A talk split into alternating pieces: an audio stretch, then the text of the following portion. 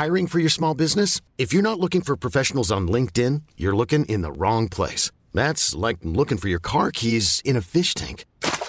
LinkedIn helps you hire professionals you can't find anywhere else, even those who aren't actively searching for a new job but might be open to the perfect role. In a given month, over 70% of LinkedIn users don't even visit other leading job sites. So start looking in the right place. With LinkedIn, you can hire professionals like a professional. Post your free job on linkedin.com slash achieve today. C'est bon, j'ai bien travaillé, j'ai toutes mes stats. Bonjour à toutes et à tous, bienvenue dans le podcast La. Enfin, bienvenue pas dans le podcast La mais dans En Soum Soum, vous le savez, chaque semaine on se retrouve avec Chris, on analyse les cartes UFC et là... Oh, yo, yo, yo, yo, yo, yo, yo, yo. UFC 276, on est très très très très chaud. Pourquoi Parce que the best is blessed. The best is blessed. C'est le retour du patron, c'est le retour de Max Holloway. Il y a aussi Israël Adesanya, il y a plein de monde, il y a Sean O'Malley, il y a Sean Strickland d'Alex Pereira qui passe un petit peu sous les radars, mais qui devrait, selon toute vraisemblance, décerner le prochain à avoir le title shot chez les middleweight. Générique. Soit.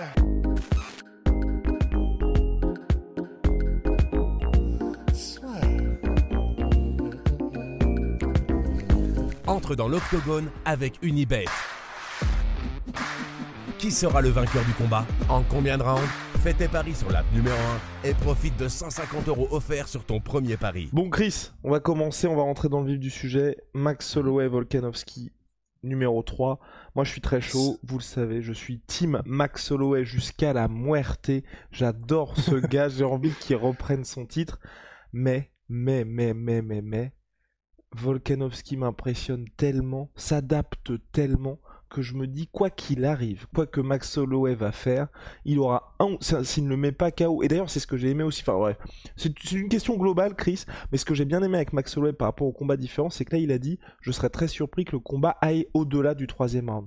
Et je rejoins Max Holloway où pour moi en fait Volkanovski, ce qui n'est jamais arrivé malheureusement, c'est si je pense que c'est un gars si tu ne le mets pas KO, tu ne peux pas gagner parce qu'il va avoir le temps de s'adapter à ce que tu proposes. Et donc je pense que Maxwell peut effectivement faire un truc dans les 1-2 premiers rounds, mais s'il l'a pas terminé, il va forcément perdre à la décision parce qu'entre-temps, Volkanovski aura forcément trouvé les réponses.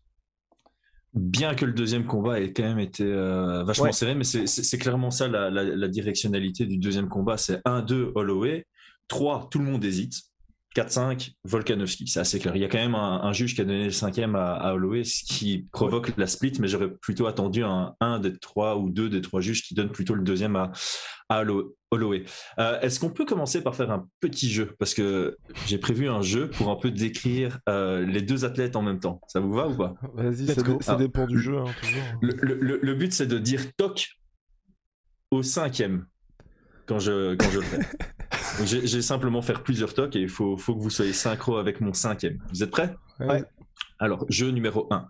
Toc, toc, toc, toc, toc. Toc. Toc. Oula, Bah, j'ai dit au cinquième.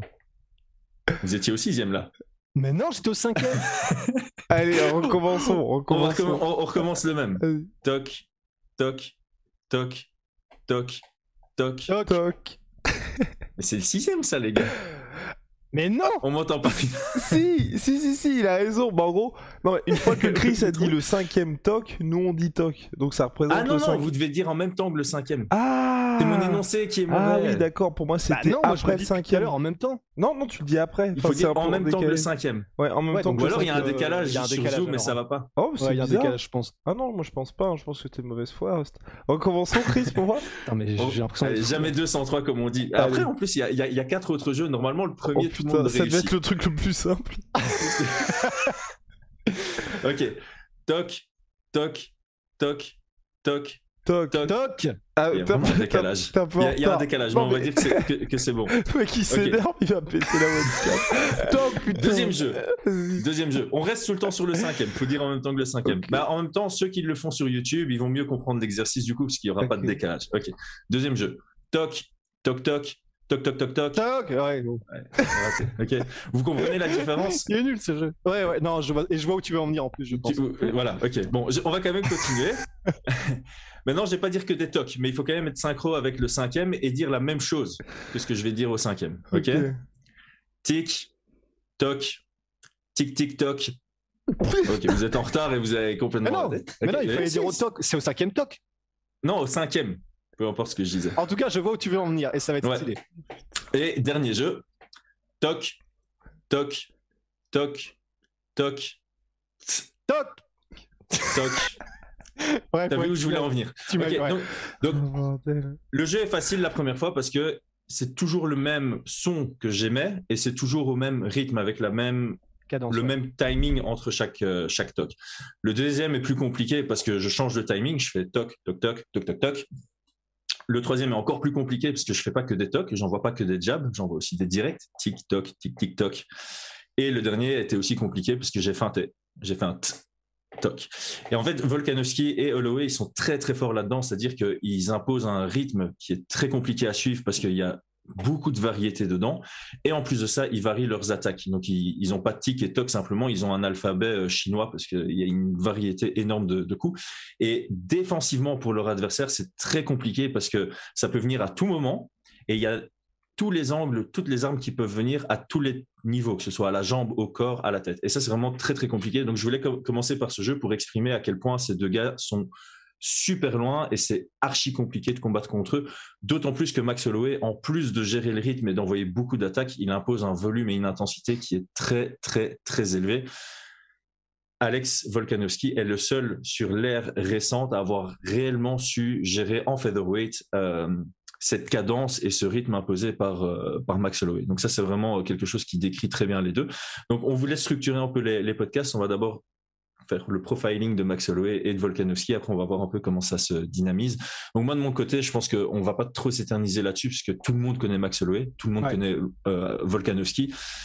Il y a des combattants, on skip un peu leur combat, même s'ils sont main event et tout, on regarde que, que, que d'un œil. Max Holloway, Volkanovski, on regarde ultra attentivement. Donc on sait que Max Holloway, c'est quelqu'un qui impose une grosse pression, un volume de jeu extraordinaire. Il est souvent critiqué parce qu'il encaisse beaucoup, mais qu'il n'encaisserait pas beaucoup s'il était tout le temps au contact de, son adversaire.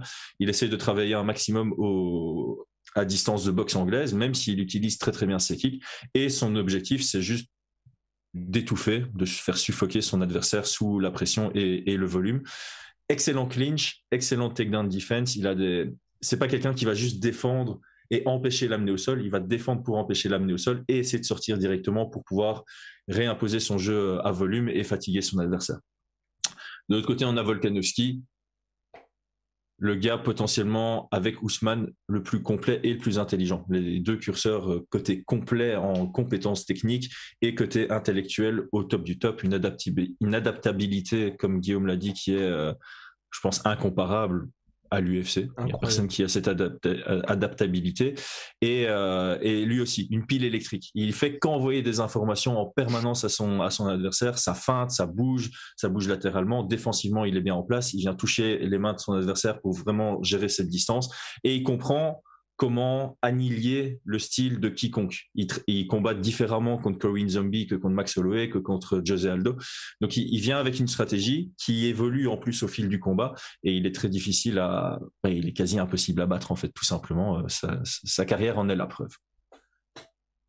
Alors là, Partage c'est ton c'est avis, carré Chris. dans l'axe. hein. Mais Ouais. et donc, et donc, que peut faire Max Holloway? Que peut-il faire face à cet Alexander Volkanovski?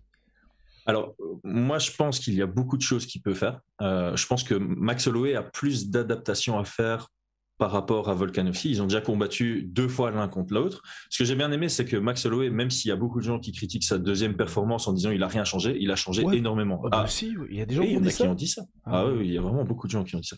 Déjà, il est arrivé avec une posture beaucoup plus haute, Ouais. ce qui permettait d'avoir moins de poids sur ses jambes, parce que le premier combat, c'est littéralement ça qui a fait toute la différence, c'était les low kicks de, de Volkanovski. Il a aussi cherché à varier ses attaques, à moins dépendre de son jab, parce que forcément, on le dit tout le temps, quand tu jabs quelqu'un de plus petit que toi, ben, tu lui donnes aussi accès à ta, jambe avant. Le meilleur exemple de tous les peut-être pas de tous les temps, mais qu'on sort tout le temps quand on parle de ce genre de dynamique de combat, c'est euh, contre Qatar qui, a ruiné sa jambe avant. Et du coup, bah, tu ruines la jambe avant d'un jabber, bah, il va plus savoir, euh, savoir jabber. Alors, il y a eu des bonnes adaptations et je pense qu'il doit capitaliser sur celles qu'il avait faites entre le premier et le deuxième et encore les améliorer entre le deuxième et le troisième. Donc j'ai pris une liste, je veux juste pas être, enfin je veux juste être sûr de pas oublier quoi que ce soit parce que c'est important de tout dire. Donc garder sa, posture haute, c'est très important et dans les deux premiers rounds surtout, il avait vraiment également utilisé des low kicks. Et ce que j'aime bien, si Max Holloway utilise des low kicks, c'est qu'il peut se mettre à une distance plus lointaine où lui sait toucher avec ses low kicks sans que Volkanovski ne puisse toucher avec ses low kicks sans qu'ils doivent avancer. Et si Volkanovski doit d'abord avancer avant d'envoyer le low kick, ça permet à Max Holloway soit de reculer, soit de contrer, comme il avait fait dans le premier round du deuxième combat. Euh, une des erreurs qu'il a encore faites dans le deuxième round, c'est de travailler de temps en temps en burst. Donc, de temps en temps, Max Holloway, il a une distance qu'il n'aime pas. Et au lieu de mettre la pression pour avancer centimètre par centimètre et envoyer son jeu, de temps en temps, il, fait un gros saut vers l'avant, notamment pour ses sidekicks ou simplement un gros saut en avant pour envoyer son jab cross chaque fois qu'il fait ça contre Volkanovski, il y a un contre qui arrive. Le direct, le crochet ou le low kick qui arrive alors qu'il y a tout son poids sur sa jambe avant. Donc ça, il doit arrêter. Il doit mettre de la pression patiemment. Et une fois qu'il a mis sous pression et qu'il arrive vraiment à cadrer euh, Volkanovski, c'est là qu'il peut envoyer son anglaise. D'autant plus que Volkanovski pourra plus reculer, sera sur sa jambe arrière, ce qui sera compliqué pour lui d'envoyer des low kicks euh, pour casser la base. Les feintes, évidemment, Volkanovski, il a beaucoup contré. Feinter un contreur, c'est toujours efficace. Euh, les armes longues en initiation, donc initier plutôt avec des low kicks, des jabs et des directs, et utiliser les armes courtes en contre. Quand Volkanovski essaye de casser à distance, uppercut, ça a fonctionné super bien dans le deuxième combat. Il doit absolument avoir bossé ça euh, de plus en plus. Les genoux interceptants, il n'en a pas utilisé beaucoup, mais le peu qu'il a utilisé, ça a bien fonctionné. Et alors, la dernière chose que je veux dire aussi, c'est travailler sur les trois niveaux. Il a tendance à beaucoup attaquer les jambes et la tête. Il oublie de temps en temps euh, le ventre. Et dans le deuxième combat, il a envoyé quelques front kicks. Je voudrais juste qu'il en envoie un peu plus. Je pense que ça peut bien fonctionner à la Conor McGregor contre Chad Mendes. Quand il y a une différence de taille comme ça, les front kicks, ça peut vraiment bien envoyer sans se mettre à risque. Et je pense que là, il doit capitaliser davantage dessus. Donc ça, c'est toutes les notes que j'ai prises pour Max Holloway pour ce troisième combat. Et côté Volkanovski, côté Volkanovski qui semble progresser de combat en combat, qui même donne des nouvelles versions de Volkanovski combat après combat. Là, que peut-il faire de plus? Forcément, déjà, il a gagné les deux premiers. Donc, on a tendance à dire il faut pas changer grand-chose puisqu'il a déjà gagné. Il doit peut-être anticiper ce que Max Holloway euh, compte faire. Mais ce que j'aime bien, c'est que Max euh, Volkanovski est déjà parti sur les bonnes bases. Quand tu combats contre quelqu'un qui envoie beaucoup de volume et qui travaille en pression, normalement, tu te fais toucher plus que ce que tu touches ton adversaire. Donc, tu as deux options. Soit tu bouges beaucoup pour diminuer le volume de ton adversaire, et surtout diminuer le volume qui touche pour pouvoir être à égalité sur le nombre de frappes ou dépasser sur le nombre de frappes et gagner le combat. Ou bien tu frappes plus fort que ton adversaire. Il te touche deux fois, mais tu, chaque fois que tu touches, tu touches beaucoup plus fort parce que le dégât immédiat a plus de valeur que le dégât cumulé aux yeux des, juges. Donc ça, il avait déjà très très bien compris pour les, deux premiers combats. Ce qui est très important pour lui, et c'est ce qui lui a posé problème sur les deux premiers rounds du deuxième fight, c'est quand il était trop sous pression et qu'il n'arrivait pas à avoir de l'espace derrière lui. Donc le premier truc qui est important pour lui, toujours garder de l'espace derrière lui. Et là où il a fait son meilleur taf, c'est quand lui mettait Max Holloway sous pression. Donc je pense que le combat peut se jouer sur pas quand c'est au centre, mais vraiment qui arrive à pousser l'autre à la cage pour imposer son, son jeu. Le deuxième point pour moi qui doit absolument changer entre les deux premiers et le troisième, c'est beaucoup plus de clinch. Un truc qui fonctionne très bien contre quelqu'un qui envoie du volume en anglaise, c'est être au clinch. T'es au clinch, il envoie plus de volume, ça peut le fatiguer, etc., etc. Et donc, sur base de la distance, quand Max Holloway fait ses petits euh, bons vers l'avant, il a trois options, mais il en utilisait quasi que deux généralement. Soit il désengageait avec du footwork latéral, soit il restait sur place et c'est là où il compterait il a oublié qu'il pouvait aussi chercher le clinch dans ces situations et je pense que varier avec une troisième option, ça peut davantage perturber euh, Max Holloway parce qu'il n'y aura pas toc et tic, il y aura toc, tic et tac dans les, dans les options. Donc ça, je pense que c'est euh, c'est le gros changement qu'il peut faire entre le deuxième et le troisième qui pourrait lui apporter pas mal d'ouverture supplémentaire la fois où il décide de rester sur place pour contrer les attaques de, de Max Holloway. Est-ce que tu penses qu'il peut y avoir du, du, des échanges au sol, parce que c'est un truc qu'on n'a quasiment pas vu dans leurs oppositions, parce que l'un et l'autre ont une défense de takedown qui est, qui est monstrueuse, et puis c'est même pas, pas, nécessairement là où ils veulent aller. Enfin, peut-être mhm. que c'est là où voudra peut-être aller plus Volkanovski, parce qu'il pourrait peut-être avoir un avantage, mais c'est même pas certain. Est-ce que tu penses que du coup, il peut y avoir une volonté de l'un ou de l'autre d'aller plus au sol cette fois-ci? Je pense que c'est possible. Je vais expliquer pourquoi. En général, je dis que dans cette dynamique de combat, c'est pas dans l'intérêt de l'un comme de l'autre de chercher la lutte parce que ça risque de fatiguer. Ouais. Mais ils ont tous les deux prouvé que, voilà, maintenant, ils ont tous les deux blindés d'expérience sur des 5 rounds. Et en plus de ça, ils ont l'expérience sur des 5 rounds qui durent 5 rounds avec une haute intensité et ils fatiguent très rarement. Je pense que Volkanovski, on l'a vu fatiguer les trois dernières minutes contre Ortega. Mais à mon avis, il a dû travailler là-dessus. Et quand tu vois leurs entraînements, tu sais que le cardio sera au rendez-vous. Donc pour moi, ils peuvent se permettre l'un comme l'autre de, éventuellement, quand l'opportunité se présente, chercher le sol. Ça peut même fonctionner pour Max Holloway parce qu'à mon avis, Volkanovski s'y attend pas du tout. Il ne faut pas hmm. oublier que Max Holloway reste capable de le faire, mais c'est très circonstanciel. Donc je pense pas que ça fasse partie du game plan A. Mais dans le combat, si la situation se présente, je pense que ça peut être intéressant pour l'un comme pour l'autre d'avoir le top contrôle. Alors c'est un risque à prendre parce qu'évidemment tu shootes, le gars te défend bien, bah, tu te mets peut-être dans une position compliquée. Mais Volkanovski a prouvé que bah, voilà, quand tu survis au sol de Ortega sur des soumissions qui sont déjà bien ancrées, tu dois pas avoir peur normalement de Max Holloway, même si la guillotine de Max Holloway, c'est quelque chose. Hein. Donc euh, ça pourrait se présenter. Je pense pas que ça fera partie de la stratégie A d'un côté comme de l'autre, mais dans le troisième ou quatrième, à partir du troisième, quatrième round, il y en a peut-être un qui voudra surprendre en partant sur un shoot bien timé et euh, ça pourrait proposer une, fin de combat différente avec plus de lutte si la, si l'amener au sol a fonctionné. D'ailleurs, par rapport à ça, est-ce que toi, en, tant qu'entraîneur, c'est quelque chose qui, si tu voyais un de tes élèves, euh, un des futurs adversaires de tes élèves, qui a eu l'air d'être mais invincible sur ce, genre de domaine, par exemple. Donc, euh, mettons, euh, tu as un des, futurs adversaires qu'un tes élèves va affronter, qui a, qui a je sais pas, voilà, qui a affronté Marcelo Garcia et il a, il a eu des soumissions qui sont mises et verrouillées à fond contre Marcelo Garcia. Il s'en est sorti ton élève n'est pas aussi bon que Marcelo Garcia, est-ce que toi, du coup, c'est un truc où tu te dis, on peut peut-être quand même le surprendre, ou est-ce que tu te dirais au contraire, bon, soyons pragmatiques, il vaut mieux ne pas y aller parce que le mec, même si on est humain, tout le monde est censé être finissable. Quand tu coupes les, les, artères, bon, bah normalement, c'est, enfin, même les afflux, etc., c'est, game over. Mais est-ce que c'est quand même quelque chose que tu prendras en compte en mode n'y allons pas? Je le prendrai en compte pas en mode n'y allons pas, mais allons-y quand c'est opportun. C'est-à-dire que s'il reste 20 secondes dans un, dans un round, ben, voilà, et qu'une soumission se présente, pourquoi pas la tenter? Mais effectivement, en début de round, je me dirais, c'est chaud. Si lui n'a pas réussi à le soumettre et qu'il a un meilleur sol que toi, voilà, c'est un peu compliqué. Maintenant, euh, tu froisses pas l'ego d'un combattant non plus. Par contre, c'est déjà arrivé. Euh, Takeout, euh, une de mes anciennes athlètes, du coup, euh, quand elle avait combattu la première fois au Canada contre Lindsay Garbat, on avait remarqué que la, meuf, elle tapait pas elle abandonnait pas, donc il fallait euh, casser le bras ou étrangler jusqu'à jusqu'à l'endormir. Et donc son partenaire d'entraînement, on a pris un mec pour toute la préparation de ce combat. Et au sol, on lui dit, le, gars, il, faisait vraiment en sorte de taper au tout dernier moment, juste avant de s'endormir, pour que intellectuellement, elle soit prête à, à aller jusqu'au bout si, si, nécessaire. Et euh, elle a gagné comme ça. Elle a gagné en l'endormant euh, par étranglement arrière. Donc c'est quelque chose que du coup tu considères et que tu bosses dans ta préparation euh, parce que tu rentres pas dans un combat en disant ok ça il faut pas faire. Le, combattant, il voit une ouverture, il va vouloir la prendre. Donc, si, tu le mets dans une restreinte, il risque justement d'être dans le combat à trop être dans la réflexion, genre ah ouais non, on m'a dit de pas envoyer de low kick, j'envoie pas de low. Mais il faut voilà, si, tu vois quelqu'un compte très très bien les low kicks, pendant la préparation, si ton athlète a l'habitude d'envoyer des low kicks dans un combat, tu t'assures pendant le training camp qu'il va les envoyer au bon moment quand l'autre sera incapable de contrer, donc en travaillant d'autres angles, euh, en, les envoyant sur des, retours par exemple en, contre plutôt qu'en initiative, ce genre de choses.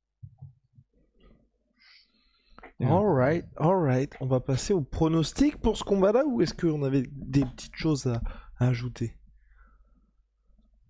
Good. Hmm, euh, non, moi c'est bah, pareil en fait. C'est là, c'est le moment de faire débiter le dictionnaire. Et du coup, est-ce que Chris, tu penses que là, après 10 rounds, est-ce que la, raison pour laquelle l'un et l'autre n'ont peut-être pas, tu vois, là, tu parles de toutes ces améliorations, et bah, je, je, ne sais pas du coup si les entraîneurs l'ont vu ou pas, est-ce que tu penses qu'il y a une possibilité que au deuxième combat ou même vers la fin, que les entraîneurs euh, ou que Max Holloway ou Volkanovski eux-mêmes n'aient pas fait ces ajustements parce qu'ils voient que ça n'est c'est difficilement faisable. Par exemple, je sais pas, peut-être que Holloway, euh, pour ce qui est des front kicks ou euh, des coups de genou au corps, il a peut-être vu que il avait un trop bon timing, il allait me choper et que du coup c'est pas possible. Est-ce que tu penses que c'est possible ça que la raison pour laquelle ils n'ont peut-être pas fait tous ces ajustements, c'est parce qu'en en fait, ils sont tellement nullifiés l'un l'autre que Mhm. juste, euh, c'est pas possible. Et dans ces cas-là, que faire quoi? C'est totalement possible. Enfin, en fait, moi, je fais une analyse en regardant de l'extérieur. Eux, ils Ouais, ont c'est ça. vécu euh, 50 minutes en- ensemble dans une cage. Euh, ils se connaissent beaucoup mieux que quiconque d'autre. Donc, ils savent, effectivement, peut-être que moi, j'ai vu dans le deuxième combat que Max Holloway, il a fait deux coups de genou interceptants qui ont été super efficaces. Mais peut-être que Max Holloway, en les envoyant, il s'est dit, ouais, si à ce moment-là, Volkanovski, Ouais, je je- sais ça, je me retrouvais sur mon dos et tout. Et donc, peut-être qu'il voudra plus les faire. Et dans ce cas-là, ben, tu combats en flow state alors. hein. Dans ce cas-là, tu, tu vas au feeling et tu dis, OK, toutes mes réflexions, c'est des éléments bloquants. Je dois rentrer, essayer d'être moi-même. Et au final, c'est vrai qu'ils ont deux styles assez différents. hein. Max Holloway, il aime bien les combats intenses, gros volume, et c'est ça qui, qui est difficile à gérer. Volkanovski, il sait gérer des situations chaotiques, mais il les gère en les transformant en, en, situations contrôlées. Et donc, ça peut être tout simplement ça, la stratégie. Ça peut être Volkanovski, sa stratégie, c'est je fais tout ce que je veux pour.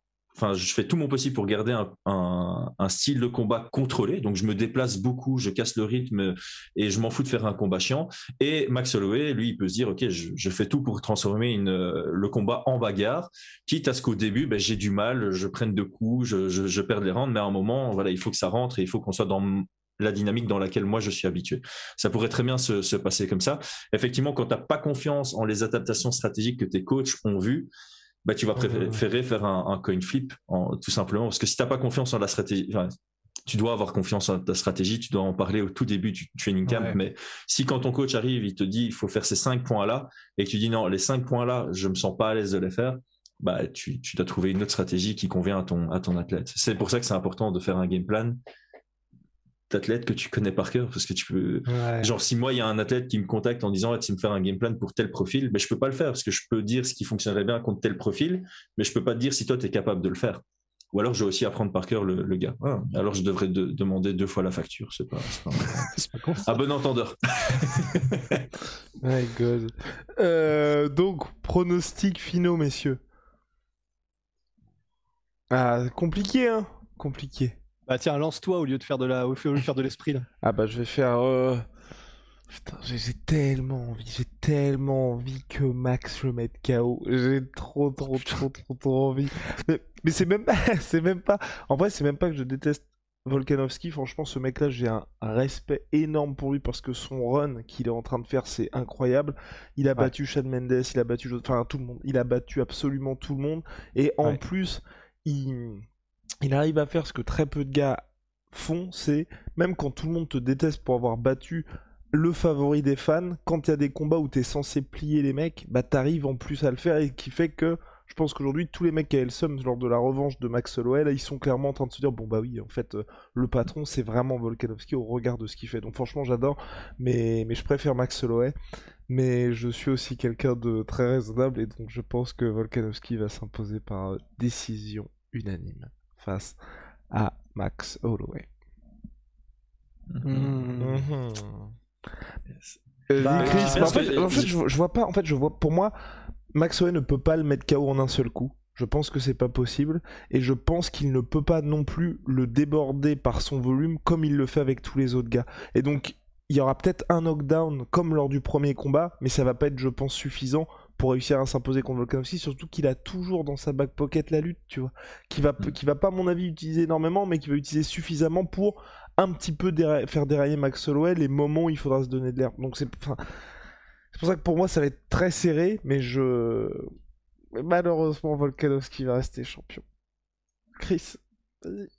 Euh, J'aime beaucoup ce que tu as dit, parce qu'effectivement, j'ai du mal à concevoir comment on pourrait détester euh, Max Holloway ou détester Volkanovski. En fait, le, le seul truc que j'aime pas dans ce combat, c'est qu'il y en a un des deux qui va perdre, ouais, sauf si ouais. c'est égalité. Mais euh, donc ça, c'est le seul truc que j'aime pas. J'adore effectivement les, les, deux combattants, et tu as raison. La seule raison pour laquelle certaines personnes détestaient Volkanovski, c'est pas parce qu'ils détestaient Volkanovski, c'est qu'ils détestaient simplement celui qui avait battu Max Holloway. C'est totalement une approche différente. On est l'année des surprises. Il y a tellement de pronostics que j'ai chié, pardon pour le mot, euh, cette année en étant genre ouais, mais il est favori et c'est, il a, c'est normal, comme pour Tsaroukan contre Gamrot ce week-end passé. Euh, bravo. Je vraiment bravo. Je quel combat d'ailleurs. Je, ouais. je je vois bien Max Holloway à la décision. Je, autant je vois le chemin vers la victoire pour Volkanovski, autant je, peux voir un Max Holloway euh, s'imposer à la décision en, avec notamment les nouveaux critères des juges où on, juge beaucoup moins le contrôle. Et je pense que euh, Volkanovski peut avoir justement ce, ces temps de contrôle pour varier son jeu, mais que ça ne scorera pas assez. Euh, donc ouais, je vais mettre Max Holloway à la décision. C'est l'année des, des, surprises. Et je pense que Holloway à la décision, c'est une très légère surprise, mais voilà, je vais, je vais mettre ça comme prono. Que les dieux du MMA t'entendent. Big aussi. Eh ben, je je sais pas pourquoi, je vois bien un chaos de euh, Volkanovski. Oh non, non, non, non. Non, mais j'en sais rien. Non. mais en fait, parce que je, en fait, je je sais pas pourquoi j'ai envie de me dire que cette fois-ci, donc les deux, forcément, il y a des adaptations à faire. Ils vont arriver avec des game plans adaptés, différents. Et je sais pas pourquoi, je, je vois bien un Volkanovski qui a un game plan qui est toujours basé sur l'activité, les feintes, le volume, etc. Mais qui, à certains moments, cette fois-ci, va aller pour tuer, mais vraiment, euh, vraiment salement. Peut-être en se basant sur le fait que ben il y a un jour où les mentons lâchent et euh, celui de Max Holloway, ça fait un sacré bout de temps qu'il est mis à rude épreuve quand même on sait qu'il a quand même de la dynamique dans les points. Euh, Volkanovski, euh, je crois que c'est Chad Mendes qui l'avait mis KO. oui, je crois que c'était ça. Et, et je ne sais pas pourquoi, mais je, pense que lorsque Volkanovski décide d'y aller pour le chaos, et donc il fera pas ça bêtement, hein, ce sera pas une Roy Nelson, il va, il va le set up, etc. Mais j'ai très peur que le menton de Max ce soit là où il lâche en fait. Et donc je vais dire euh, énorme surprise, mais je vais dire KO de Volkanovski euh, troisième round. Deuxième, troisième, ouais. Ouais, c'est risqué, mais effectivement, c'est deux gars qui sont ultra durables, mais effectivement, ils ont encaissé, surtout Max Holloway, des gros dégâts au cours de leur carrière. Et comme tu as dit, il y a, y a ce truc qu'on ne sait pas calculer, et l'équation est inconnue encore à ce jour, c'est le menton quelle est mm. la, solution derrière le menton? Et on a déjà vu tellement de gars qui reposaient leur carrière sur leur menton, et quand ça lâche, bah, leur carrière est finie. L'exemple le, plus connu, c'est Chuck Liddell, évidemment, qui avait un style comparable, enfin, allez, vite fait comparable à Max Holloway, c'est-à-dire euh, intensité de combat, j'encaisse, je fléchis même pas. Parce qu'il y a beaucoup de combattants, c'est vrai qu'on aurait pu le dire de Max Holloway, tu as des combattants, ils encaissent, en pleine combinaison, ben, ils arrêtent et ils reculent. Max Holloway, il est dans sa combinaison, il va encaisser, sa combinaison, elle continue et c'est très difficile à, gérer. Et le seul qui, a qui est parvenu justement à stopper des combinaisons de Max Holloway, c'est... Poirier. en featherweight, c'est Volkanovski ah, et Poirier en lightweight. oui. Mais Poirier en lightweight, effectivement aussi. En même temps, ça frappe plus dur en lightweight. Ouais, c'est pour ça, c'est pour ça. Mm. Ouais. Mais c'est pour ça que je, je, dis ça, mais tout en gardant bien à l'esprit que dans ces catégories de poids, les chaos sont quand même assez rares malgré tout. Donc euh, voilà, je, je, suis conscient, mais voilà, je sais pas pourquoi je vois bien une explosion. Ah bah d'accord, merci. Explosion Explosion Alors, donc, on va passer maintenant au main event hein, Israël Seigneur Jared Cannonier. Euh, Chris, pour toi, pour toi, comment Jared Cannonier peut créer la surprise Adesanya est grandissime favori. On a du mal à voir comment est-ce que le challenger peut créer la surprise. En fait, on a du mal à le voir tout simplement parce que dans son style de base, donc si Jared Cannonier combat comme il combat d'habitude, il y a vraiment très peu de chances qu'il gagne il doit sortir de sa zone de, confort, il doit sortir de son, de son statut habituel. J'ai pour préparer le podcast ici, j'ai revu son combat contre Anderson Silva parce que je me disais que ça allait être une bonne façon de voir comment il appréhende un, très bon striker qui a notamment de bons contres. La différence évidemment entre Adesanya et, Silva, c'est que Adesanya, en plus d'avoir d'excellents contres, il, il initie très très bien, chose que Anderson Silva faisait bien, mais trop rarement. Euh, et Cannonier est arrivé avec un volume de jeu extrêmement, extrêmement bas. Et il a de manière générale un, volume de jeu qui est très très bas. Donc on pourrait s'attendre à un combat un peu comme contre Yoel Romero. Euh, j'ai l'impression. En tout cas, s'ils restent tous les deux dans leur style, on va avoir un, un combat où Adesanya va chercher la décision, il va chercher à toucher davantage, principalement avec ses low kicks et that's it. Euh, aussi, il, très faible volume de jeu, il travaille en explosion, c'est pour ça qu'il a un faible volume de jeu, parce que s'il il augmente son volume de jeu en explosant tout le temps, ben, il se fatigue et il tient jamais 5 rounds, même 3 rounds.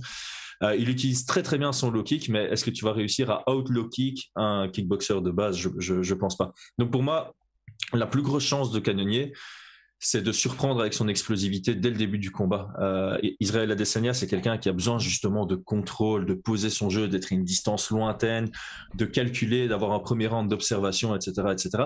Si tu lui donnes ça, tu sais que tu vas perdre. Donc ça sert à rien. Je, je sais qu'en allant fort dès le début, tu risques de fatiguer et qu'après le troisième round, tu sois cuit et tu te fasses finaliser.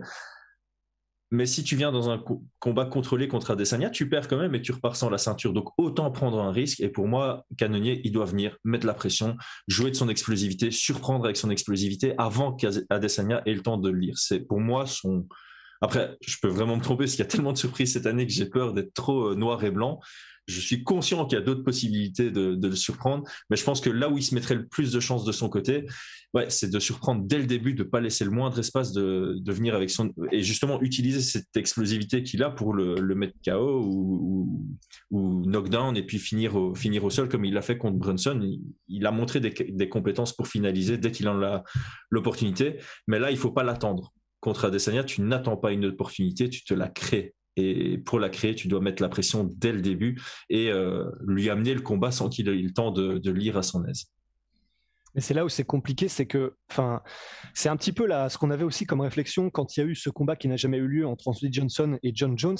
Mais c'est là où c'est complexe, c'est d'un autre côté, comment est-ce que tu fais pour exploser, mais quand même dans ton explosion, en réussissant à surprendre quelqu'un qui est capable de pas juste reculer, mais reculer des accès, qui est capable de reculer en des accents et en contrant. Et en fait, c'est là où je me dis que, mais, je, sais que du coup, tu as dit ça parce qu'il fallait trouver un truc, mais, mais je me dis en fait, même dans des explosions, si c'est des explosions juste en, en, comptant sur la rapidité de mouvement et euh, la, vitesse de, rapprochement euh, par rapport à ton adversaire, même ça ne suffirait pas s'il n'y a pas de setup intelligent en fait. Et c'est ça qui est terrible. Bien sûr, on l'a vu contre Vettori. Vettori, au début, il a voulu un peu exploser en ligne et il, il est parti au collereuil, comme on dit en Belgique. Ça. I'm Sandra, and I'm just the professional your small business was looking for. But you didn't hire me because you didn't use LinkedIn jobs. LinkedIn has professionals you can't find anywhere else, including those who aren't actively looking for a new job, but might be open to the perfect role, like me. In a given month, over 70% of LinkedIn users don't visit other leading job sites. So if you're not looking on LinkedIn, you'll miss out on great candidates like Sandra. Start hiring professionals like a professional. Post your free job on linkedin.com/achieve today. C'est un magasin, il est parti à l'intermarché. Voilà. euh, effectivement, tu dois le faire intelligemment, tu dois essayer de, de faire peur par ton explosivité à Desania histoire que Adesanya se mette lui-même sur l'extérieur et se limite les mouvements vers l'arrière. Et puis tu dois essayer d'en peu anticiper en disant, OK, je ferme une porte sur ma droite pour le forcer à faire ses déplacements latéraux vers ma gauche et c'est à ce moment-là que j'explose. Ce qui peut bien fonctionner évidemment, ce sont les shifts. J'ai pas, j'ai rarement vu euh, shifter, mais voilà, quand tu as le temps de te préparer pour quelqu'un, tu peux travailler certains, ça s'apprend assez vite, euh, tu peux travailler certaines combinaisons qui sont adéquates à certaines situations que tu veux créer. Donc, comme tu le dis, il faut être intelligent, tu peux pas burst au milieu de la cage quand il a tout l'espace derrière lui, tu peux pas burst tout le temps parce que sinon il calcule ton rythme. De temps en temps, tu dois envoyer des lazy jabs comme ça, tu dois changer le rythme, hein, c'est tac, et puis là, tu exploses vraiment au moment où il a peu d'espace pour reculer et au moment où tu sais que son option pour désengager, c'est que d'un seul côté ou de rester sur place. Et ça permet déjà de limiter les options pour mettre plus de chances de ton côté de le surprendre. Mais c'est ça parce que possible, mais aussi. Ouais, mais parce que c'est vrai que en fait, bon, il shift pas. C'est vrai que j'ai pas non plus le souvenir qu'il est shifté, mais il peut combattre des deux, des deux stances euh, canonniers. Mais c'est par contre, tu me dis si je me trompe, mais de, des souvenirs que j'ai, il est pas très bon pour cadrer non plus en fait, pour mettre la pression et cadrer. Et c'est ça, et c'est ce qui est dommage pour quelqu'un qui a des kicks, parce que ce qu'on dit souvent, c'est que ben L'avantage de cadrer, c'est que tu peux donc rapprocher ton adversaire de la cage et ça lui coupe donc la retraite arrière qui est une, une des retraites les plus importantes. Et lorsqu'il va d'un côté ou de l'autre, eh ben, tu le savates de low kick parce qu'on ne peut pas en même temps euh, se déplacer et en même temps, euh, comment dire, contrer des low kicks. Ouais, ou, l'encaisser tout simplement. Ouais, voilà. Et, euh, et c'est là où je me dis que peut-être que c'est là où il aurait une chance canonnier, c'est en se forçant à faire un truc qu'il ne fait jamais, c'est-à-dire de vraiment, un, mettre la pression et deux, cadrer. On est d'accord, c'est ultra chaud. Et si c'était aussi mm. facile, les gens l'auraient déjà fait contre Adesanya. Mais bah, l'avantage, c'est que, un, euh, bah, il a une moins bonne allonge, une moins grande allonge que Adesanya, il me semble. Euh, en plus de ça, bah, du coup, il, a, est. Ouais, pourtant, le seul truc que j'avais à faire aujourd'hui, c'était regarder les stats. Putain. Aurait tous les avantages parce que, comme il a une moins grande allonge, c'est vrai qu'il a tout intérêt à casser la distance le plus possible parce que ça lui ouvre beaucoup plus de possibilités que s'il reste à distance où il va se faire allumer euh, comme un avion par une DCA. Et c'est vrai que c'est là où ce serait intéressant s'il y arrive, mais c'est que s'il est capable de mettre tout ça en place contre euh, Adesanya, bah, c'est vraiment là où il serait dans un monde qui, où, il aurait peut-être pas un avantage, mais en tout cas, il se donnerait le plus d'avantages possible compte tenu de la situation. Maintenant, du coup, reste à, voir, reste à savoir si c'est possible. Parce que bah, déjà, être un très bon cadreur, c'est difficilement quelque chose qui s'apprend rapidement. Et euh, généralement, que ceux qui sont des bons cadreurs, on, pense à Rafael dos Santos, ils en font presque une carrière. Mais néanmoins, ce serait intéressant de le voir essayer ce genre de choses. Je sais pas ce que tu en penses, Chris.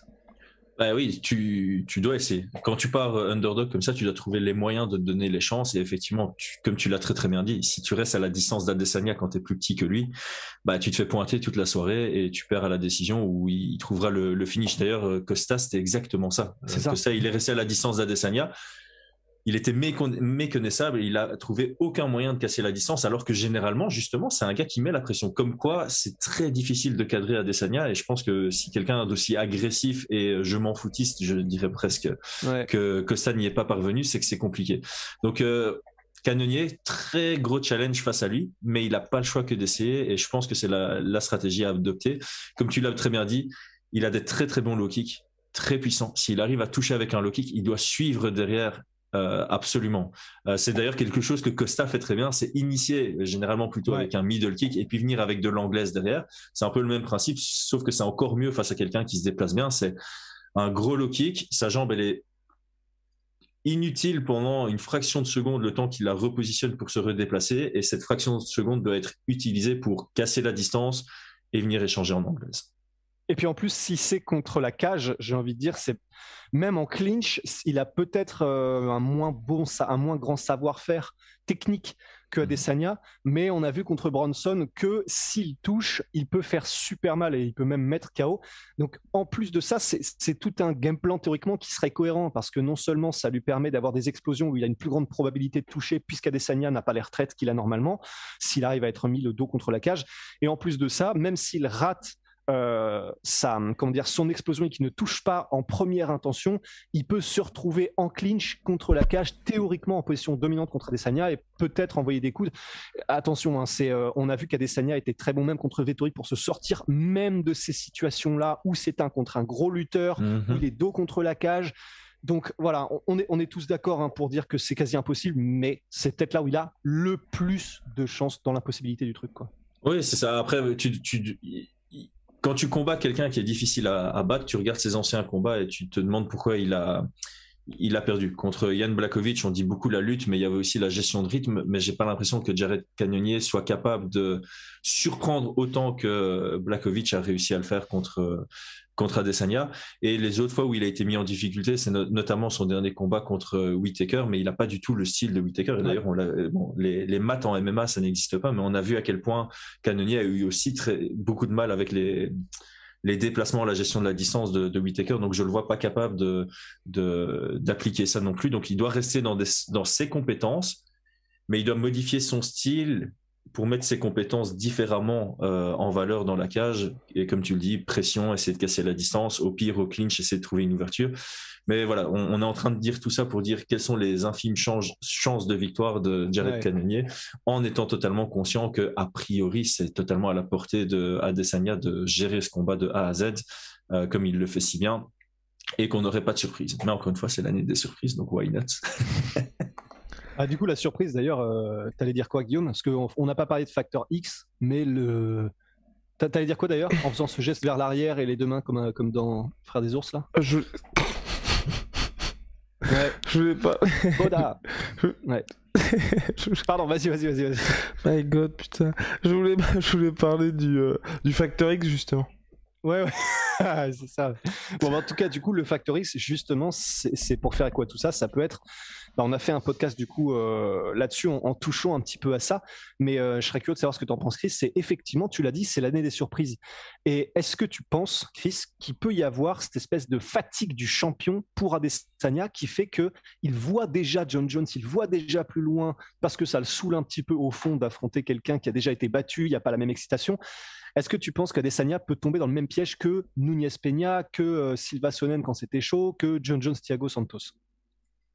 Ah, c'est jamais impossible. Euh, c'est vrai que on est dans une situation où ça pourrait euh, se produire dans le sens où j'ai l'impression, mon feeling à moi, que l'UFC a fait ce combat pour nous faire patienter sur le résultat de Pereira Strickland dans l'espoir que Pereira gagne, parce que là ce serait le challenge. Et si Adesanya voit ça de la même manière, genre ok bon, on, veut on, veut me faire affronter euh, Pereira et on, me donne un combat d'attente, voilà. Mais j'ai l'impression que euh, Adesanya a pas ce mindset. Euh, avant d'être à l'UFC, moi j'avais écrit un article sur lui, euh, je sais plus en 2011 ou un truc comme ça. Euh, le gars faisait des tournois de boxe anglaise et le lendemain des tournois de kickboxing, il faisait huit combats sur sur le même week-end et il remportait tout. C'est quelqu'un qui a une soif de combattre, qui a une soif d'apprendre, qui est tout le temps à l'entraînement, qui a une intelligence de de combat aussi. Et j'ai pas l'impression qu'il perde la tête dans les dans les interviews bien, bien qu'il fasse des trucs bizarres sur Instagram. J'ai entendu euh, mais je j'ai pas suivi ce genre de trucs. mais voilà j'ai entendu des échos. Euh, j'ai l'impression que sur sa voix martiale il perd pas la boule pour l'instant. Et euh, je pense qu'il voilà il, rentre il va rentrer dans cette cage il sera préparé il saura quoi faire. Et euh, j'ai pas l'impression que ce soit aujourd'hui ce combat-là, d'autant plus que il a encore des challenges qui viennent et euh, c'est le genre de gars qui justement, même si le challenge, le prochain challenge lui semble facile, il n'y a pas de combat facile, mais on voit ce que je veux dire. Étant donné qu'il en a des suivants qui sont très compliqués, je pense qu'il veut absolument prendre sa revanche contre Pereira. Il veut peut-être affronter ce, John Jones ou, peut-être retenter la chance pour euh, Champ Champ il va continuer à s'améliorer parce qu'il sait qu'il peut pas se permettre de perdre trois mois d'évolution euh, s'il veut euh, réussir avec brio ces, challenges qui l'attendent un peu plus tard dans sa carrière. Et je pense qu'il est capable aussi de se focus vraiment euh, étape par étape avec toute l'expérience qu'il a dans tous les sports de combat qui, par lesquels il est passé. C'est quoi qui fait de chelou sur Insta? Oh, des... non, c'est des stories, c'est des stories particulières. Peggy 18, on va. Wow, Peggy 18, on va dire. Ouais, ouais, ouais, ouais, On, en, on en parlera après le podcast. Place au pronostic, messieurs. Ok. Euh, bah écoutez, voilà, hein, sans surprise euh, maintenant, enfin c'est presque la question, c'est est-ce que Adesanya arrive à le finir ou est-ce qu'il gagne par décision? Et je sais que si jamais euh, Canonier crée la surprise, bon bah on l'aura, on l'aura un petit peu dans le baba quoi, mais bon, je pense que là, il y a quand même pas grand monde qui est en mode euh, attention, vous vous trompez sur toute la ligne. Parce que oui, on peut peut-être se tromper, mais quand même, les probabilités sont archi en faveur de Adesanya. Donc c'est pour ça que je vais pas, je vais pas tenter le diable et je vais dire, euh, je pense effectivement que un par les low kicks et deux par ses contres, je pense qu'Adesanya va réussir à trouver la solution à un moment donné, surtout maintenant qu'il a, ça peut ne rien avoir à voir, hein, mais il a dit qu'il était vraiment maintenant dans une optique de finition, de spectaculaire, de vouloir combattre plus souvent, etc. Et si ça commence dès canonnier, bah, ça peut être très intéressant et je pense que du coup on peut avoir une finition de la part d'Adesanya et je dirais bien euh, une finition au, troisième round pour Adesanya, un petit, un petit KO ou un TKO. Wow, wow, wow, all right. Chris Ouais, moi j'hésite énormément sur la, la, manière aussi. Je me dis que ça peut très bien aller à la décision parce qu'il n'a pas envie de se casser la tête, pas envie de prendre de risques comme il avait fait contre Joel Romero. Et d'un autre côté, j'ai l'impression que euh, euh, Cannonier est quand même quelqu'un qui voudra cette victoire euh, et qui se rendra compte que euh, il pourra pas créer un, un, combat serré comme Joel Romero et que s'il fait du low volume, il va juste bah, donner les rounds à, à, à Desania et que du coup il risque de prendre des risques. Belle formulation de phrase. Je vais prendre cette option-là parce que j'ai de l'espoir sur euh, un événement qui, qui peps du début à la fin avec beaucoup de finish comme on en a eu il y a deux semaines. Euh, donc deuxième round pour euh, Adesanya avec un, un, canonnier qui perd patience et d'ailleurs on a vu canonnier euh, perdre patience de temps en temps même contre Brunson. La fin du premier round a été très très chaude pour lui sur des erreurs de déplacement et une erreur de déplacement comme ça contre Adesanya mm-hmm. ça se payera cash. Donc ouais, je vois Adesanya sur le, le deuxième. Eh bien, je vois Adesanya TKO troisième round euh, avec la volonté d'en finir dans la nuit de samedi à dimanche sur de l'UFC 276. Messieurs, et si on parlait Tipa de Strickland contre Pereira? Hmm. Est-ce que Hmm. Strickland peut déjouer tout ce que l'UFC, tout ce que je souhaite, ce que, ce pas mal de gens souhaitent, à savoir la trilogie Alex Pereira contre Israël Adesanya Selon vous, a-t-il les armes, sachant qu'on en avait parlé avec Rusty? C'est pas anodin du tout de la part de l'UFC de mettre Pereira qui n'est pas dans le top 15 face à un membre du top 5 et face à Sean Strickland, c'est parce que c'est la voie la plus simple pour l'UFC de permettre à Pereira d'aller à Israël Adesanya. D'ailleurs, je crois que c'était. Je sais plus si c'était pour le premier combat d'A- d'Alex Pereira à l'UFC. En gros, ils expliquaient que justement, en fait, c'était. ça allait- Pour Alex Pereira, ça allait être tous les combats avant Adesanya qui allaient être les plus compliqués. En tout cas, c'était la route vers le titre qui allait être la plus compliquée que le combat contre Israël Adesanya. En soi, jusqu'à présent, c'est pas faux. Je suis très curieux des codes de Paris. Désolé de couper avec ça. Alors, les codes Euh, de Paris, mon cher ah, Chris, j'avoue. les codes de Paris, nous sommes à. Nous sommes à. Ça, Za. Za. On est à. Wow! C'est très serré. et 2-0 nous pour. Psst, Pardon? Et, euh, tu pourras après nous donner aussi par curiosité les codes du coup pour euh, les deux autres combats? Ouais, bien sûr, messieurs. Alors, pour euh, Sean Strickland, on est à 2 sur euh, Unibet. 1,80 pour Pereira. Ouais. Pour euh, Israël me Adesanya. Canonnier, 1,22 Israël Adesanya, 4,50 Canonnier. Ça ne surprend pas. Et pour Ouais. Volkanovski Holloway, 1,53 Volkanovski, 2,62 Holloway. Et ce qui me surprend vraiment, franchement, et, ouais, et là, moi, je suis vraiment sur le cul, c'est qu'il y a 95% des gens qui jouent sur Unibet qui misent sur Volkanovski. Ah, Mais alors, à mon avis, les codes de. Paris de base étaient beaucoup plus Ouais. serrés, et c'est pour ça qu'il y a eu autant d'argent qui est rentré ouais. sur euh, Volkanovski, et ça fait que ça se sépare. Ouais. Et donc, à mon avis, c'est les, les gros parieurs sont au courant de ça, et ils attendaient que euh, Holloway tire vers le underdog au maximum pour euh, Ouais. remettre de l'argent, et ça risque de se resserrer euh, à l'approche du combat, à mon avis. Voilà. Et donc ceux qui pensent vraiment à la victoire de Holloway et qui parient, faites-le prudemment, euh, c'est avec responsabilité. Exactement. Si vous avez si plus de vous- 18 ans. Si vous pensez euh, Holloway, c'est peut-être le moment. Ne traînez pas trop parce qu'à mon avis les codes vont se rapprocher. Du coup, Putain. Euh, du coup, ouais. revenir euh, à nos, Pe- à nos Pereira- moutons. Pereira, euh, Strickland, les cotes me semblent logiques et je vais expliquer pourquoi. Euh, Strickland, c'est quelqu'un qui s'exprime à distance d'anglaise, qui fait que, qui fait qu'avancer, qui, euh, qui met la pression.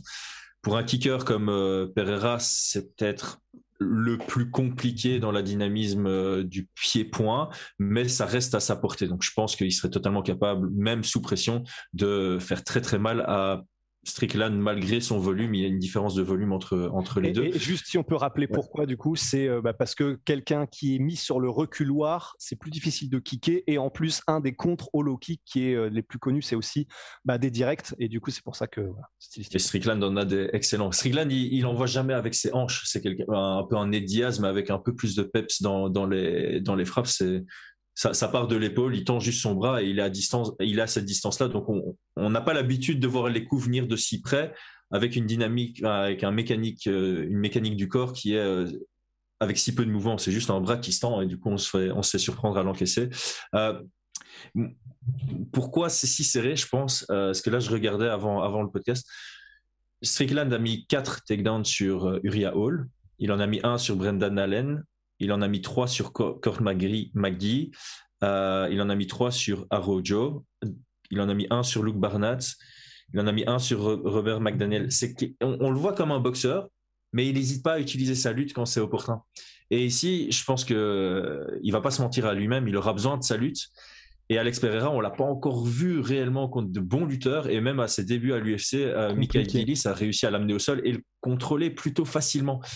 Donc euh, les codes de Paris sont à mon avis si serrés tout simplement parce qu'on part du principe que si ça reste debout, bah, c'est un 80-20 pour euh, Pereira, même si Strickland a des petites chances debout. Pereira devrait être largement au-dessus. Mhm. Mais il y a quand même une, un 80% de chance que Strickland vienne pour amener au sol et il parvienne et gagne là. Et donc, c'est, il y a trop, enfin, pour moi, celui qui va gagner va gagner de manière super facile. Mais les codes de Paris sont serrés. Je sais pas si on voit ce que je veux dire. On a autant Ouais. de chances que Strickland gagne facilement que Pereira gagne facilement. Donc, la tournure du combat, on va se dire, mais pourquoi les cotes étaient si serrées? Parce que ça paraissait facile pour le gagnant. Mais à, euh, à l'avance, on ne sait pas dire quel, si ça va rester debout, si ça va aller au sol, tout simplement.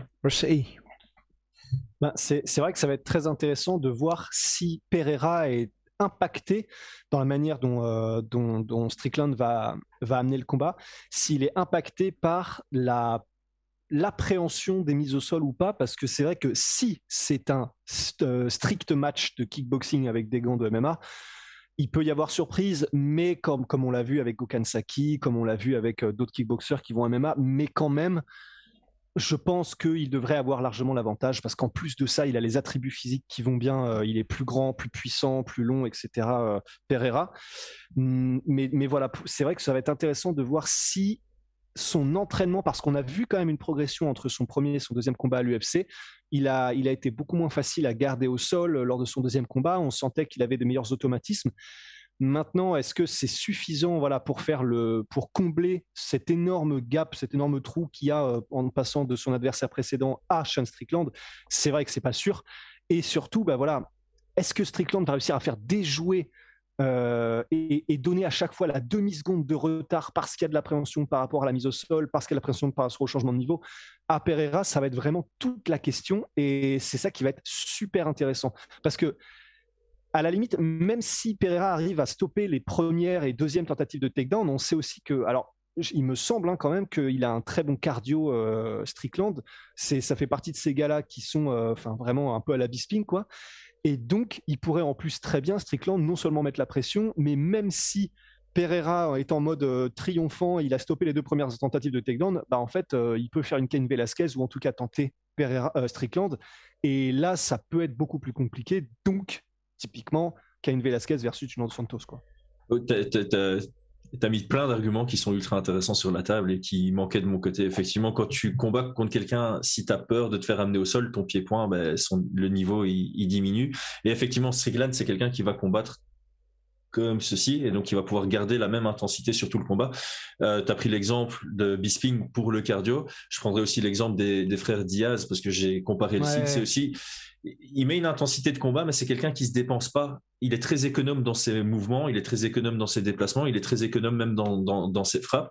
Et euh, par contre, Pereira, c'est quelqu'un qui travaille euh, bah, de par son physique aussi en, explosion. C'est quelqu'un qui va faire comme ça. Mais du coup, ça va partir haut et puis ça va. Les mmh. bursts seront de moins en moins euh, puissants. Et donc, c'est vrai que sur la longueur, ça peut aller à l'avantage de, de, Strickland. Maintenant, ça reste un, un 3 rounds aussi. Donc, il faut il faut vraiment acculer dès le début pour espérer que euh, Pereira fatigue à partir de la moitié du deuxième ou du début du troisième pour vraiment en tirer avantage.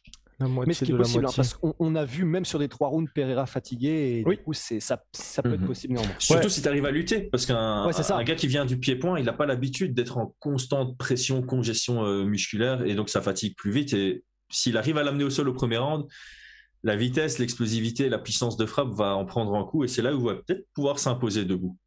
Moi, c'est vraiment le seul truc qui me fait peur avec ce combat-là, c'est que je trouve qu'au niveau expérience et dans ce qu'on a vu avec euh, avec Alex Pereira, c'est un peu tôt, je trouve, de mettre face à un Sean Strickland ou même il a, enfin, il a des chances de s'imposer, mais en voyant son run à l'UFC, c'est pas pour l'instant, même calibre Israël Adesanya qui avait vraiment poinçonné les trucs, on était rapidement en train de se dire bon bah effectivement il est prêt à affronter Derek Bronson. Il n'y avait pas du tout pour moi d'inquiétude, c'était en mode mhm. bah c'est logique qu'il affronte ce gars-là. Là, j'ai un tout petit peu l'impression que c'est rushé de la part de l'UFC.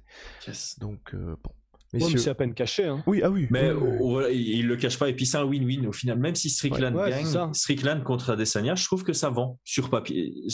parce que au final, si Strickland oh, bat Alex Pereira, T'as un peu ce truc de, bah, il a battu un profil euh, point de dingue. Euh, bon, alors s'il le bat avec sa lutte, tu vas quand même, on va quand même avoir le, contre-argument de la lutte défensive de Adesanya, c'est pas la même que Pereira, mais ça va vendre. Le, marketing autour va vendre. Les codes de Paris seront quand même plus rapprochés euh, que ce qu'on a ici contre euh, Canonier. Donc c'est un win-win pour l'UFC. Franchement, là, ils ont fait un coup, un coup de génie. Un coup de génie. Messieurs, carrément. les pronostics. Bah. Moi, Strickland je à la décision, je m'en fous. Ah, ah ouais? Ouais, je le dis, ouais, Strickland à la ouais, Je dis, ouais, je dis, j'assume. Qu'est-ce ouais, moi, j'ai dit les termes. Euh, Il a parlé français, Chris. Non, mais moi, je vois Pereira. Je pense que Pereira va mettre KO Sean Strickland. Ouf.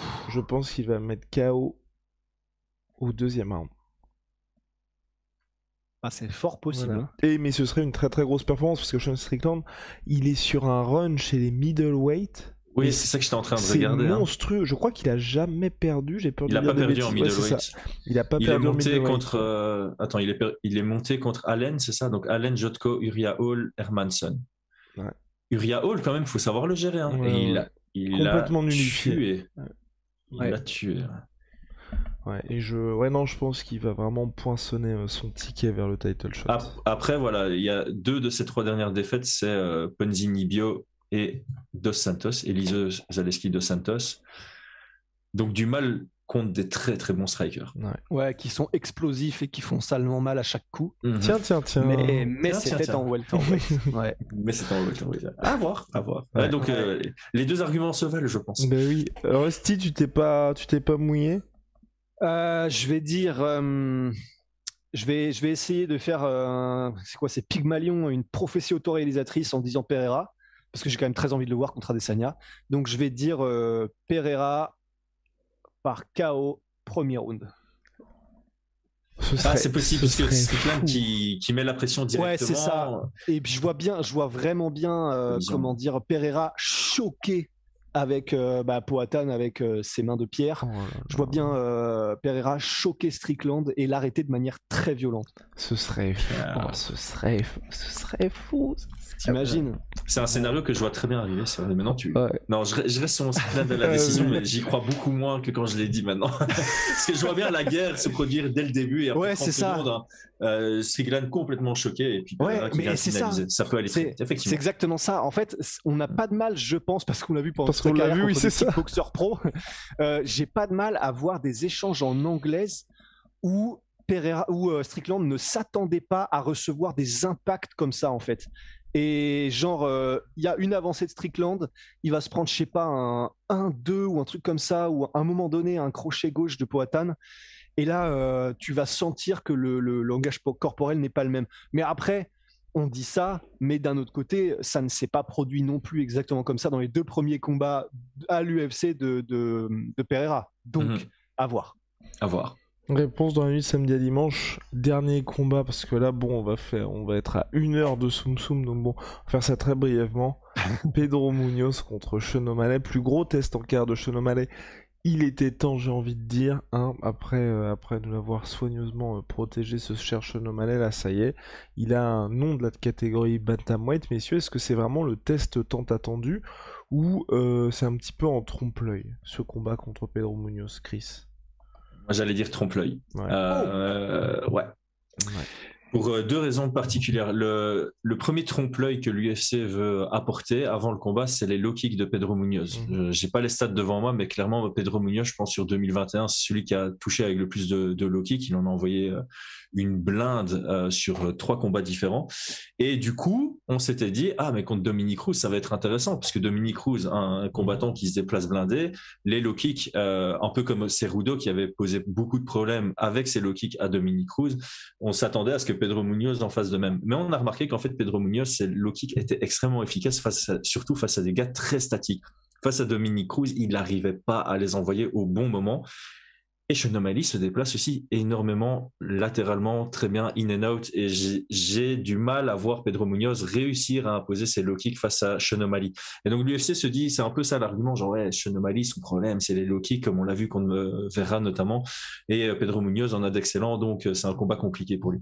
La deuxième raison, c'est Pedro Munoz a beaucoup de mal contre des gars plus grands que lui. Et là, il y a une sacrée différence de taille. Donc j'ai du mal à voir Pedro Munoz réussir à, à casser la distance suffisamment pour marquer ses points sans se faire euh, sniper avant. Et Pedro Munoz, c'est un très très bon grappleur, mais il utilise quasi jamais sa lutte. Ouais. Quasi, quasi jamais sa lutte.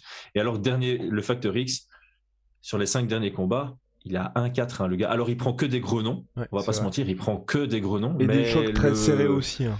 Oui, mais le moral est plus spécialement au, au rendez-vous. On se rend compte aussi qu'il a du mal à juste gagner. Parce que la réalité, c'est ça, c'est c'est des gros combats, c'est des gros noms.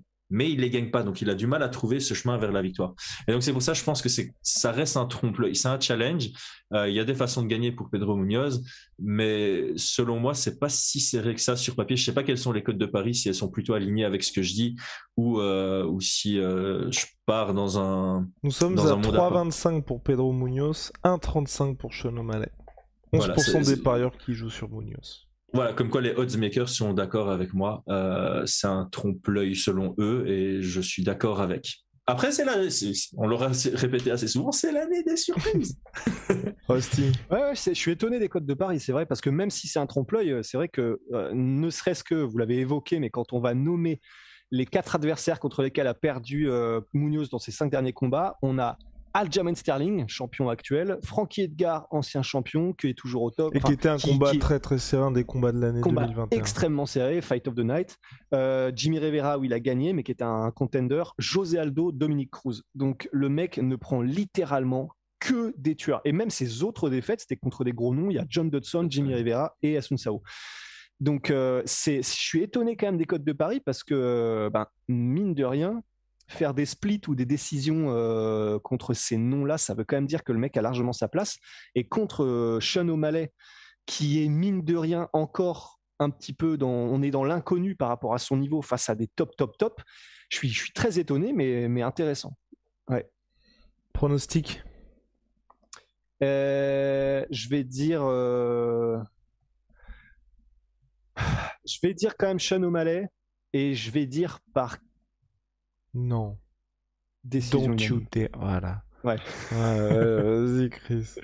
Ce serait le premier à finaliser euh, Pedro Munoz Ouais, ouais, c'est pour ça, ouais. à l'UFC, je pense. Euh, Ah. D'ailleurs, je suis en train de regarder son palmarès. Je me suis rendu compte que le Ah ouais. tout premier combat que j'ai vu en live de l'UFC, c'est Pedro Munoz, en fait, sa guillotine contre Gerard Sanders. Wow. Une petite histoire avec lui.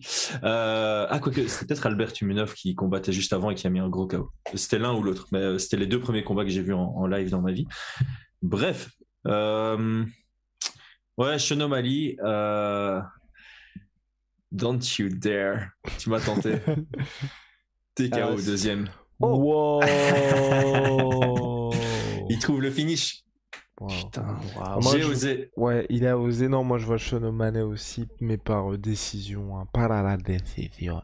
Ah, là, ça rien. Pour Sean. O'Malley. Bon, réponse Tu dans la nuit de samedi à dimanche, hein, en tout cas. Ouais. Ouais. ouais. Je, Mais- suis, je, je, je suis pas dans le train de la hype de Sean O'Malley. Je pense pas qu'il percera vraiment, mais là, je pense que c'est un combat qui, d'un point de vue style, est vraiment euh, à, à son avantage. Et donc, je le vois vraiment bien performer euh, et s'illustrer avec, euh, avec grandiosité. Wow. Oh. Et pareil, Ah, il est, il est à, sur les rankings officiels, il est à combien, euh, Pedro?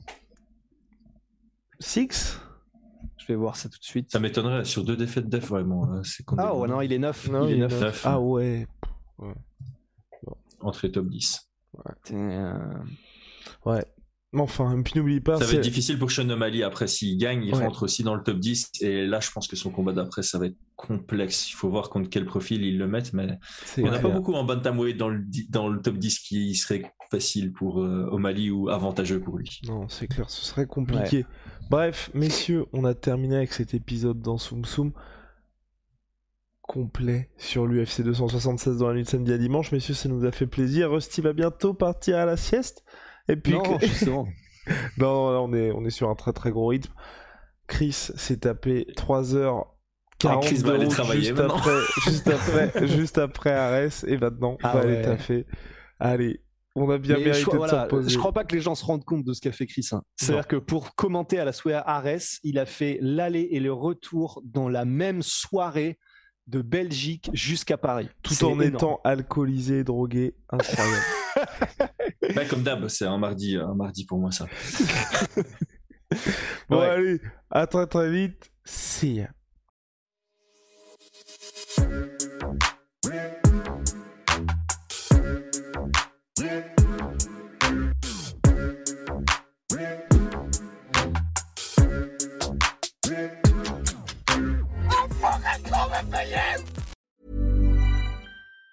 Even on a budget, quality is non-negotiable. That's why Quince is the place to score high-end essentials at 50 to 80% less than similar brands. Get your hands on buttery soft cashmere sweaters from just 60 bucks, Italian leather jackets, and so much more. And the best part about Quince, they exclusively partner with factories committed to safe, ethical, and responsible manufacturing. Elevate your style without the elevated price tag with Quince. Go to quince.com slash upgrade for free shipping and 365-day returns. Et voilà, c'est la fin de votre épisode du podcast La Sœur. Si ça vous a plu, n'hésitez pas à nous mettre les 5 étoiles sur Apple Podcast ou sur Spotify. Vous pouvez aussi nous laisser un petit commentaire, ça nous aidera beaucoup. Et si vous voulez aller plus loin avec nous, vous tapez La Sueur sur toutes les plateformes ou sur les réseaux sociaux, vous nous trouverez. Et là, vous nous écoutez très certainement en audio. On est aussi en vidéo sur YouTube, mais également sur Snapchat. Là encore, vous tapez la et on sera là. Merci de votre fidélité et à très vite pour de nouvelles aventures.